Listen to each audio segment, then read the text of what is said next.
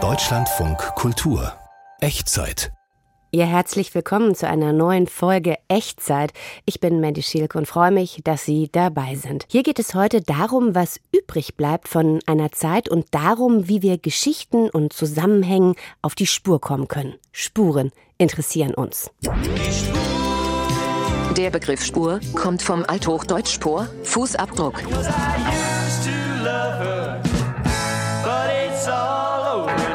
Das Museum wurde unter der ganz einfachen Prämisse gegründet, dass wohl jeder schon mal das Ende einer Beziehung erlebt hat, dass sie Spuren hinterlassen hat. Mattlaker heben schon auch mal Feuersteine aus der Steinzeit auf. Die sind dann ungefähr 6000 Jahre alt. Die breiteste Straße der Welt. Grünflächen wurden aufgegeben, um mehr Fahrspuren zu schaffen können wir anhand des Pollens, den wir da halt an der Leiche oder wo auch immer finden, können wir auf einen möglichen Tatort schließen.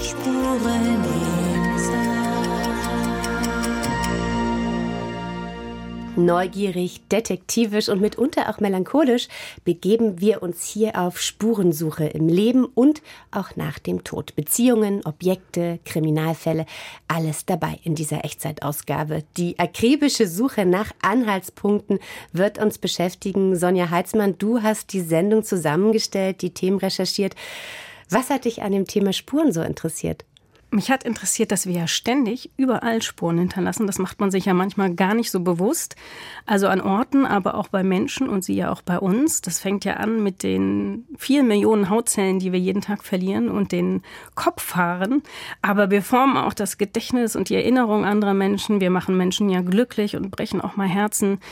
Wir kreieren ganz monumentale Bauten und Infrastrukturen und selbst wenn wir tot sind, hinterlassen wir ja noch Spuren. Und diese kleinen und größeren Spuren, denen wollte ich nachgehen und fragen, was wird aus denen und wie lesen auch andere die, wenn wir nicht mehr da sind. Total interessant und das bringt uns eigentlich gleich zu unserem ersten Thema und da will ich nämlich wissen, welche Spuren in Form von Dingen eine Liebesbeziehung nach ihrem Ende so hinterlassen kann. Olinka Wischitska und Rajan Grubicic, beide Künstler aus Kroatien, waren mal ein Liebespaar. Irgendwann trennten sie sich wieder. Und neben ihrem Liebeskummer beschäftigte sie dann auch die Frage, was aus den gemeinsamen Sachen so werden soll, den Dingen, die ja auch an das Scheitern der Beziehung erinnern. Und da kam ihnen die Idee, ein Museum aufzumachen. Das Museum of Broken Relationships in Zagreb mit Relikten und Erinnerungen an Schmerz, an Glück, aber auch an Wut. Olenka Wischitska ist jetzt zugeschaltet. Hallo, Frau Wischitska. Hello, nice to hear you and thank you for your interest in the museum. Was sind das für Relikte, die Sie ausstellen und welche Geschichten sind damit verbunden? Well, the museum was uh, founded on a very das Museum wurde unter der ganz einfachen Prämisse gegründet, dass wohl jeder schon mal das Ende einer Beziehung erlebt hat und uns ein Objekt und die dazugehörige persönliche Geschichte zukommen lassen kann. Im Museum gibt es also ganz unterschiedliche Relikte zerbrochener Beziehungen. Liebesbriefe aus dem letzten Jahrhundert, Plastikspielzeug, Toaster, Kaffeemaschinen, sogar eine Unterschenkelprothese, Miniaturmöbel, Kunstwerke. Wir werden immer wieder von den Dingen überrascht, die uns Menschen schicken. Aber das Wichtigste sind natürlich die Geschichten, die damit verbunden sind und die die Besucher berühren. Denn wir alle kennen ja das Gefühl von Liebe und Verlust. Gibt es eine Geschichte, einen Gegenstand, der Sie besonders bewegt und beschäftigt hat? Das ist schwer zu sagen. Es gibt so viele. Manche mag ich, weil sie so lustig und verspielt sind. Ein Ausstellungsstück ist eine Flasche Duschgel, die uns ein Mann geschickt hat. Er schrieb dazu, das Duschgel hat mir meine Ex-Freundin geschenkt. Als die Beziehung zu Ende ging, hat meine Mutter es zum Fensterputzen benutzt und war begeistert von seiner Reinigungskraft. So, for example, I remember a huge pair of tennis shoes we opened from a box that Es gibt auch ein riesiges Paar Tonschuhe, das uns aus den USA erreichte, mit einem Brief, der großen Schmerz ausdrückt. Darin steht, wir spielten zusammen Basketball. Du warst hetero, ich nicht. Du erzähltest mir von den Mädchen, mit denen du dich triffst. Mich brachte das um. Es geht also nicht nur um zerbrochene Beziehungen, sondern auch um solche, die nie die Chance hatten, gelebt zu werden.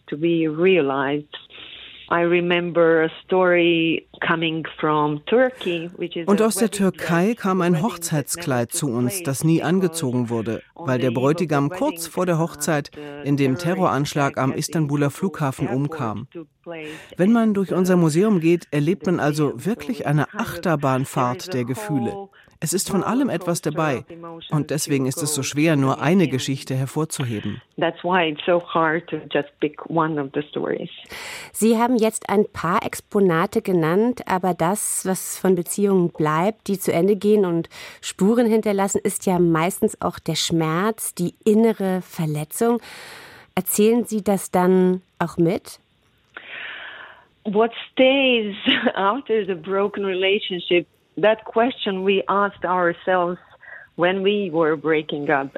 was von einer Beziehung übrig bleibt, das haben Dražen und ich uns damals gefragt, als unsere Beziehung zerbrochen ist. Ist da etwas, das über den Schmerz hinausgeht? Etwas, das wir aufrechterhalten wollen? Und wir haben beschlossen, wir wollen die guten Erinnerungen am Leben halten. Und dadurch ist die Idee für das Museum entstanden. Beziehungen sind ja das, was uns menschlich macht. Und unser Museum und die vielen Besucher zeigen, wie wichtig Beziehungen für uns sind. Wir hätten uns in unserer Ausstellung also auf den Schmerz konzentrieren können. Aber wir wollten allen Stimmen Raum geben und zeigen, dass dieses Thema auch mit Humor verbunden ist und dass manche Menschen ihre Situation annehmen und neue Beziehungen eingehen.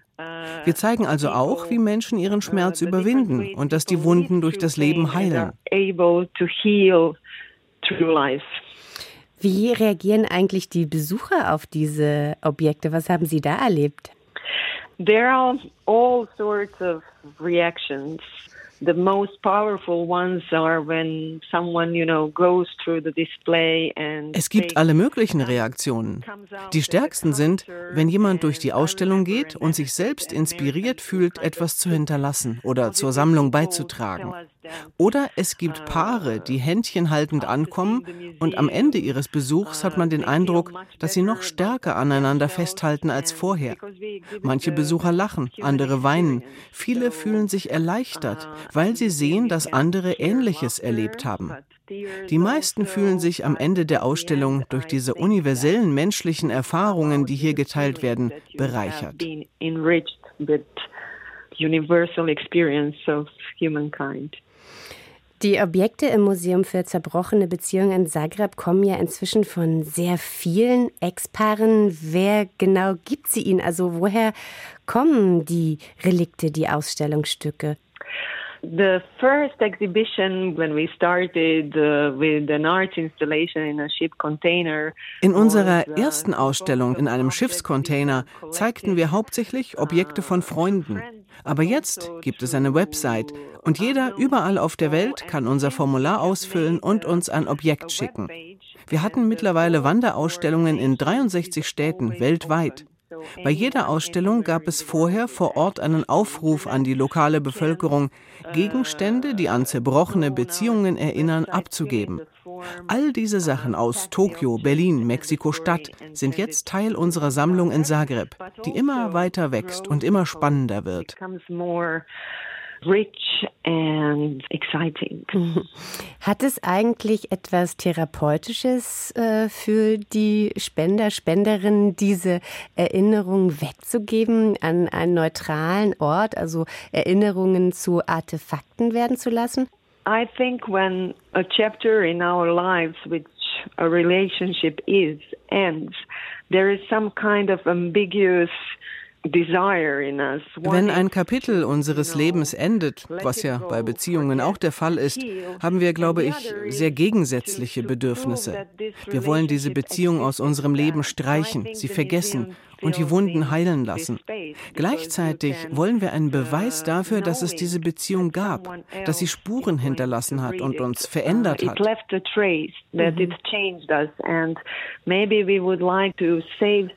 Manchmal wollen wir auch eine Erinnerung daran für die Nachwelt aufbewahren. Vielleicht hilft das Museum, das Ende einer Beziehung anzunehmen, loszulassen, weil man weiß, jemand anderes wird meine Geschichte lesen und daran teilhaben. Eine völlig fremde Person. Ich finde die Vorstellung sehr poetisch, dass etwas, das du als Mensch erlebst und mit anderen teilst, ihnen Trost spendet oder sie zum Lächeln bringen kann obwohl du sie nie treffen wirst. Wie Spurenpaargeschichten durch die Zeit retten. Geschichten von Paaren, die es schon längst nicht mehr gibt. Mit Olinka Wischica habe ich über ihr Museum of Broken Relationships in Zagreb gesprochen. Danke. Thank you. It was a pleasure. Und jetzt nehmen wir die Idee der Spur ganz wörtlich. Wir machen uns auf den Weg nach Buenos Aires in die Avenida de Julio.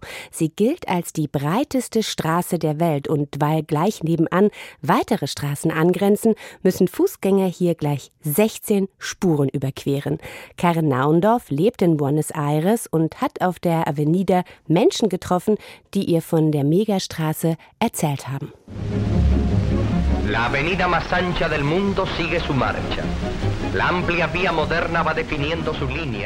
Ein Nachrichtenbeitrag aus dem Jahr 1943.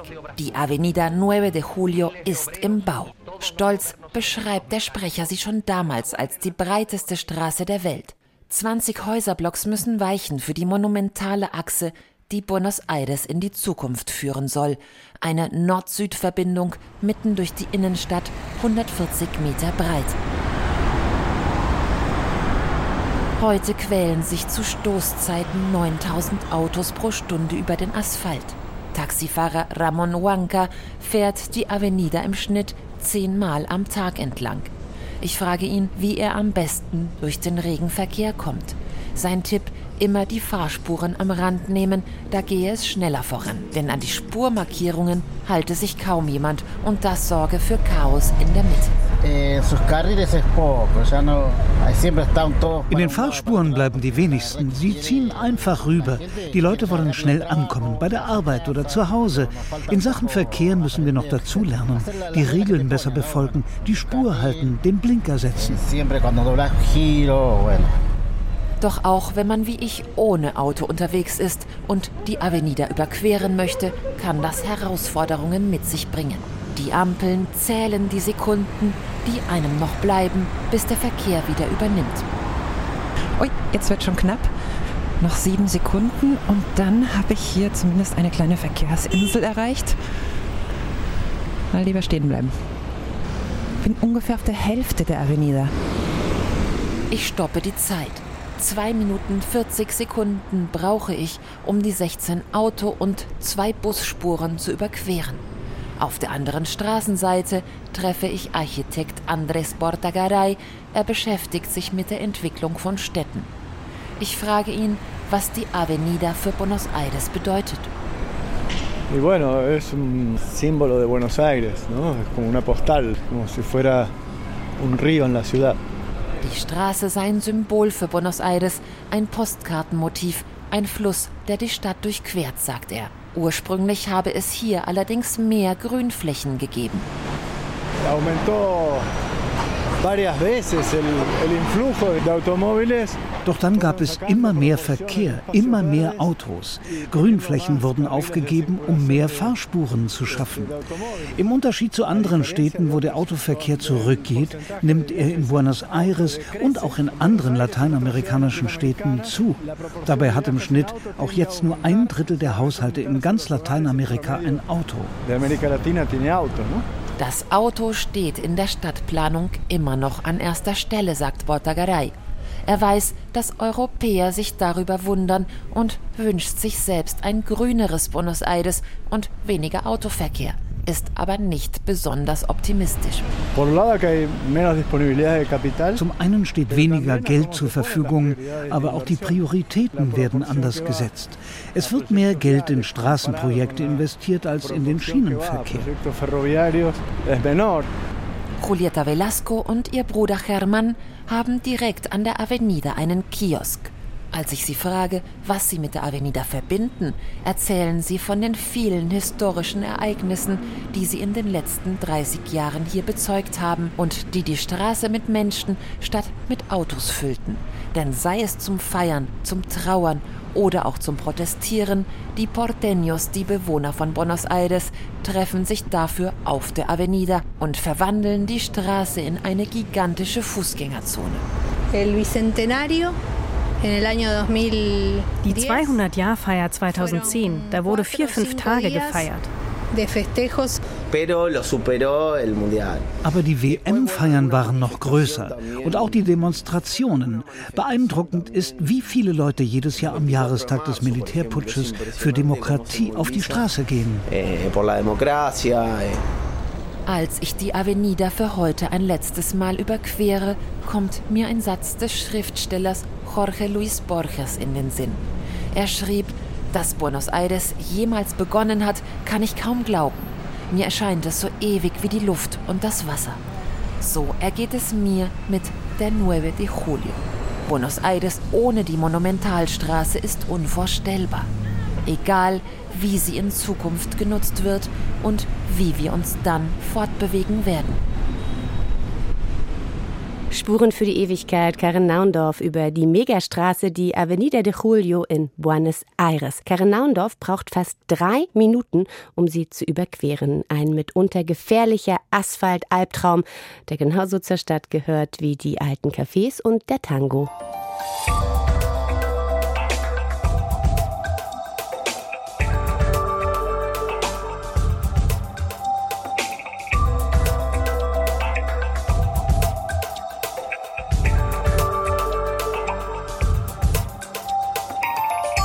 Was bleibt eigentlich von uns, wenn wir gar nicht mehr da sind, uns überhaupt nicht mehr bewegen können?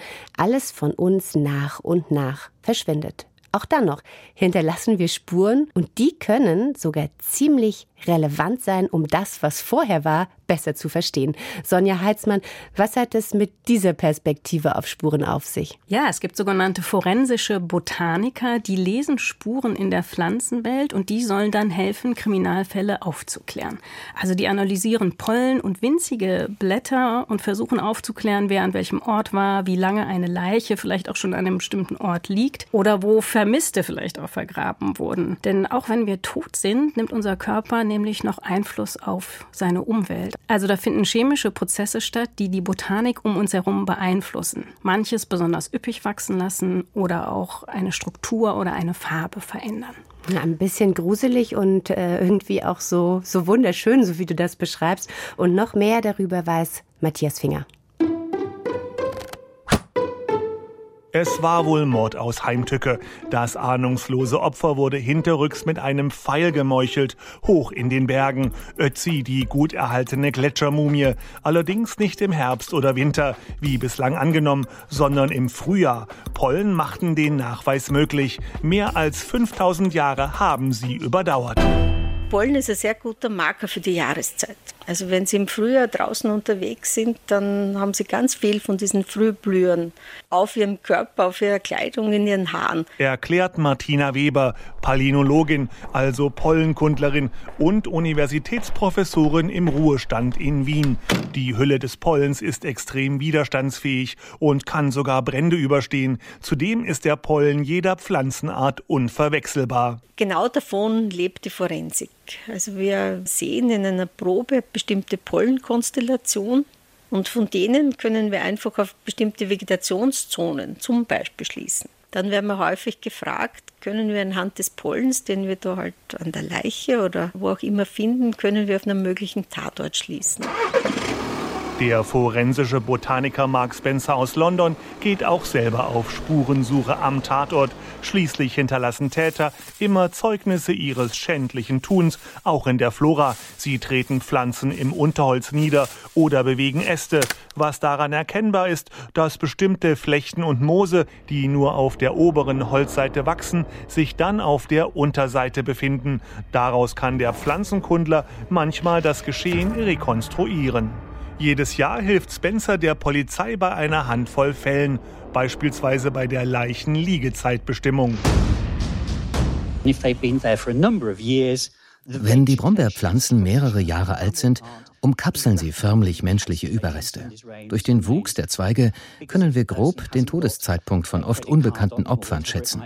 Wenn man weiß, die Person liegt dort schon seit acht oder neun Jahren, hilft das besonders zu Beginn einer Untersuchung.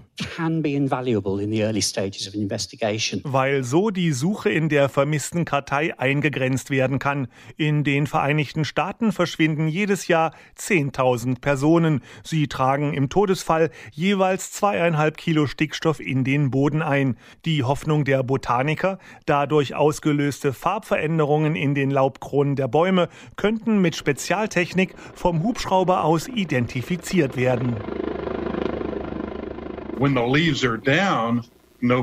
Wenn Bäume nicht belaubt sind, dürften wir Tote am Boden sehen. Kein Problem. Wenn sie aber vergraben wurden oder Blätter an den Bäumen sind, können wir nichts erkennen. Deshalb möchten wir herausfinden, wie sich zersetzende Körper auf nahestehende Bäume auswirken. Diese könnten den Lebenden dann Hinweise darauf geben, wo die Toten sind. Glaubt Neil Stewart von der Universität Tennessee. Auf einer sogenannten Bodyfarm kann er Verwesungsprozesse von Leichen im Freien beobachten. Die regen die Produktion von Chlorophyll an, setzen Wasser frei und beeinflussen so wiederum die Bodentemperatur.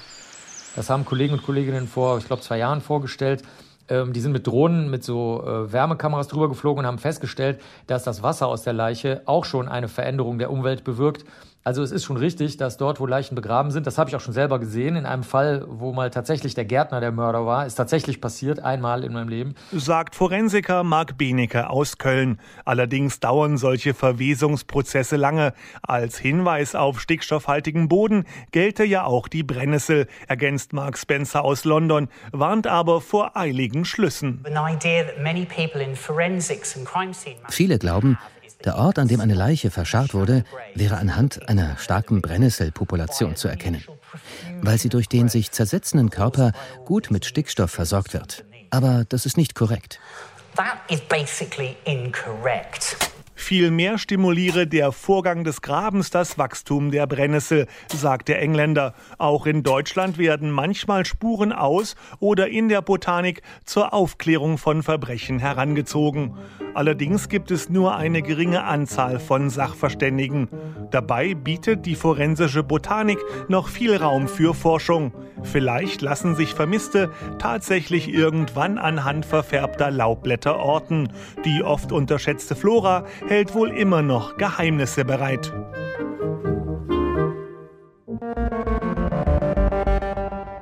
Wir hinterlassen immer Spuren, lassen Dinge zurück.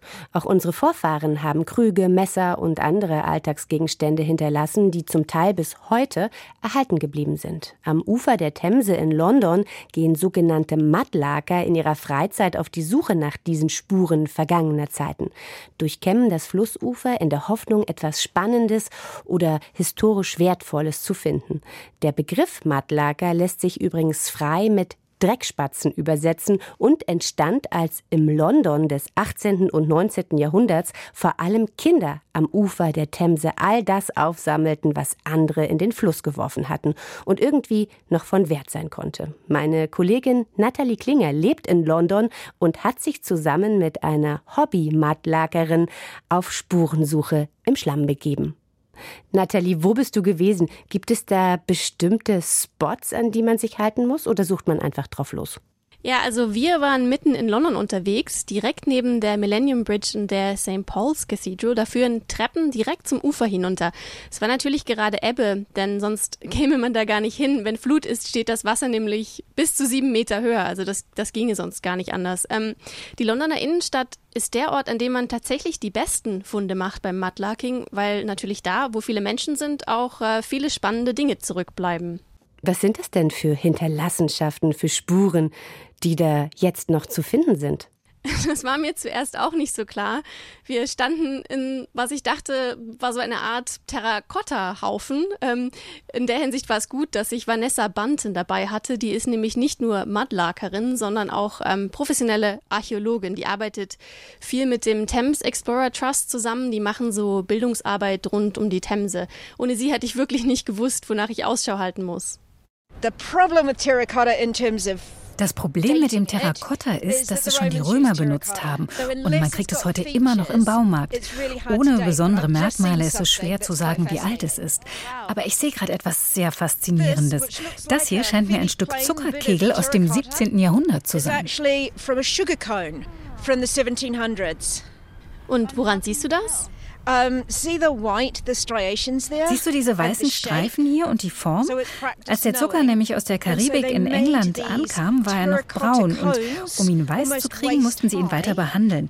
Der Zuckersirup wurde in Kegel gegossen zum Aushärten und darin war dann Kalkmilch. Tip the boiling sugar syrup into it and then it would harden, it would freeze.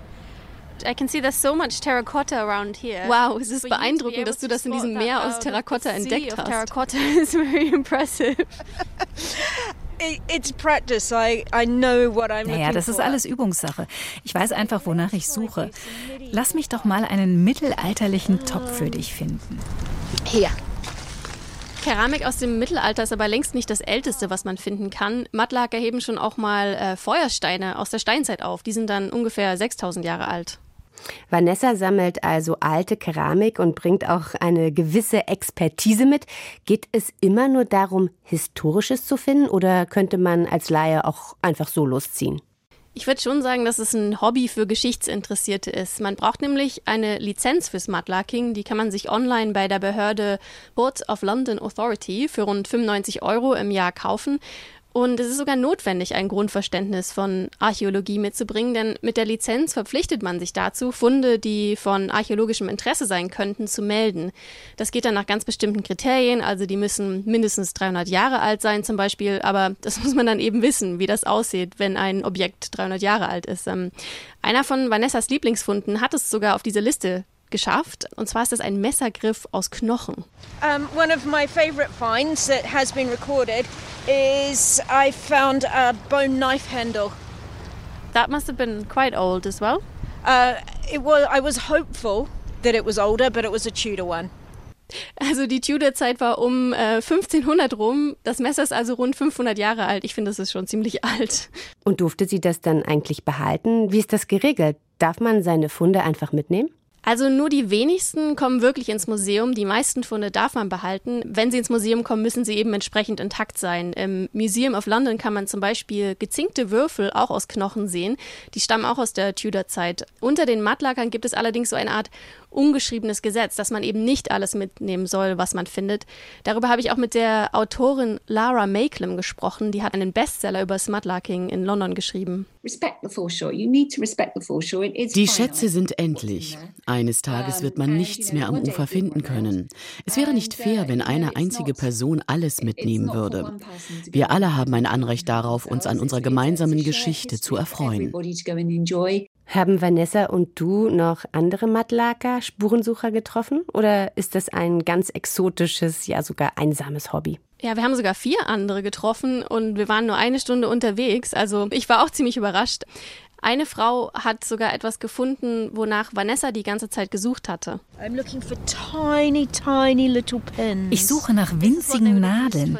In Tudor-Zeiten haben sie damit ihre Kleider zusammengehalten. Manchmal hatten sie bis zu 600 handgesteckte Nadeln pro Outfit. We were also looking for pins. You found two. Right, there they are. Oh. Ähm, wie du hörst, war ich sehr aufgeregt, als ich diese zwei winzigen Tudor-Stecknadeln da am Pullover der Mattlackerin gesehen habe. Wir hatten wirklich schon eine Weile danach Ausschau gehalten. Ihr habt also die Nadel im Heuhaufen gesucht und auch gefunden. Wie ist denn die Dynamik zwischen den Suchern, den Mattlakern? Gibt es da eine Konkurrenz, weil jeder das älteste Knochenmesser oder die meisten Stecknadeln finden will? Ich fand das interessant zu beobachten, denn wir haben am Ende eine Neuseeländerin getroffen und Vanessa hat sie dann direkt gefragt, ob sie denn wisse, dass man eine Lizenz brauche. Also da gibt's schon eine gewisse soziale Kontrolle, würde ich sagen. Die wirken auch alle nicht besonders gesprächig. Das passt aber wiederum auch dazu, was Vanessa und auch die Buchautorin Lara Makelem mir erzählt haben. Mudlarking hat etwas Meditatives. Viele machen das, um abzuschalten und wollen dann eben in Ruhe gelassen werden. It just takes you away from it, you, you know, everyday life. Es ist eine Pause vom Alltag mit all den Sorgen und Problemen. Man muss nichts weiter tun, als auf den Boden starren, was für viele wahrscheinlich sehr langweilig klingt. Aber eigentlich ist es so viel mehr als das. Mudlarking versetzt mich nicht nur in eine andere Zeit und an einen anderen Ort. Es entspannt mich auch total. Ich spreche mit dem Fluss, während ich mudlarke. Er weiß mehr über mich als meine besten Freunde. Er ist ein guter Therapeut. Ja, und dieser Fluss, die Themse, scheint ja auch so etwas wie das Gedächtnis der Stadt zu sein, wenn man da so viel finden kann. Absolut. Und auch ein lebendiges Museum. Dieser Haufen Terrakotta, den ich am Anfang für einen Haufen Terrakotta hielt, ist in Wahrheit ein Berg aus tausenden Jahren Menschheitsgeschichte. Ich habe es einfach noch nicht gewusst das war in dem Sinne auch ein interessanter Prozess für mich, denn am Anfang dachte ich noch, wie kann Vanessa aus diesen tausenden Terrakottascherben sofort eine aus dem 18. Jahrhundert entdecken? Ich war völlig beeindruckt davon. Nachdem Vanessa mir aber den ersten Knochen gezeigt hatte, die haben mich besonders interessiert, habe ich am Ende überall Knochen gesehen. Also sobald ich das einmal visuell abgespeichert hatte, war das viel einfacher für mich. Is this another bone? That's another bone. Oh, that's a big one. Is that a cow as well? That's another cow. Ah. Knochen sind also wie Terrakotta auch etwas, was bei dieser Spurensuche häufig gefunden wird. Das sind dann aber meistens tierische Knochen, oder? Ja, die meisten schon. Also Schweine, Kühe, Schafe. Aus einem, den wir gefunden haben, war das Knochenmark rausgegessen. Da sah man richtig die Kerben, die das Messer hinterlassen hatte. Lara Makelem hat aber auch schon mal eine Leiche gefunden. Das war sehr traurig. Uh, Damals wie heute nehmen sich viele Menschen im Fluss das Leben. Er ist ein gefährlicher Ort, der mitten durch eine geschäftige Stadt uh, verläuft. Ja, und weil der Fluss gefährlich ist, sollte man auch beim Mudlarking vorsichtig sein und immer den Ausgang im Auge behalten. Ich habe das selbst gemerkt, man kann sich schnell in der Suche verlieren und dann merkt man vielleicht gar nicht, wie das Wasser wieder ansteigt. Also Vorsicht vor dem Schlamm beim Mudlarking an der Themse. Vielen Dank, Nathalie Klinger, für diesen Einblick ins Mudlarking. Und jetzt machen wir Schluss mit der Spurensuche. Und falls Sie jetzt Lust haben, noch mehr Folgen der Echtzeit zu hören, Alltagsgeschichten und Zeitgeist, Sie finden uns überall, wo es Podcasts gibt. Ich bin Mandy Schielke. Danke fürs Zuhören. Machen Sie es gut.